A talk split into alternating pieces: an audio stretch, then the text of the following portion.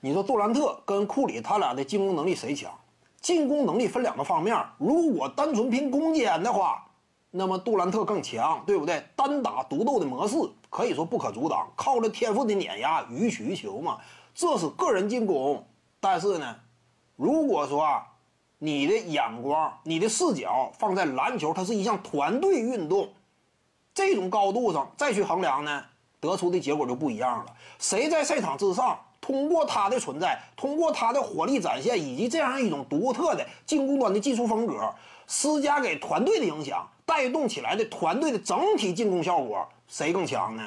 啊，你说斯通库里啊，跟杜兰特，他俩谁更强？斯通库里更强，对不对呢？杜兰特长于单打，但是至于团队而言，他对于整支球队进攻端的拔升价值与意义。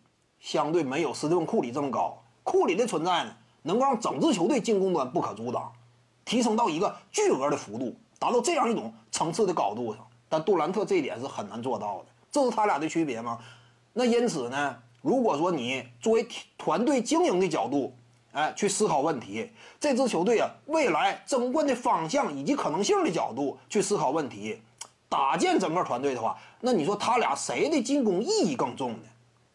那可能说斯用库里就更重，对不对？为什么勇士队啊第一套打法是传切，第二套才是杜兰特单打呢？因为传切能够绽放出的团队进攻价值更重。杜兰特呢单打这玩意儿，如果说他真是绽放出来的团队价值更重的话，勇士队会变。我第一套策略是让杜兰特单打，他打不开，对方夹击，我再玩传切，对不对？如果说真是杜兰特的单打形成的团队价值，团队的进攻。数据要更好看的话，那就以杜兰特为主了。为什么不是以他为主呢？足以说明问题。徐静宇的八堂表达课在喜马拉雅平台已经同步上线了，在专辑页面下您就可以找到它了。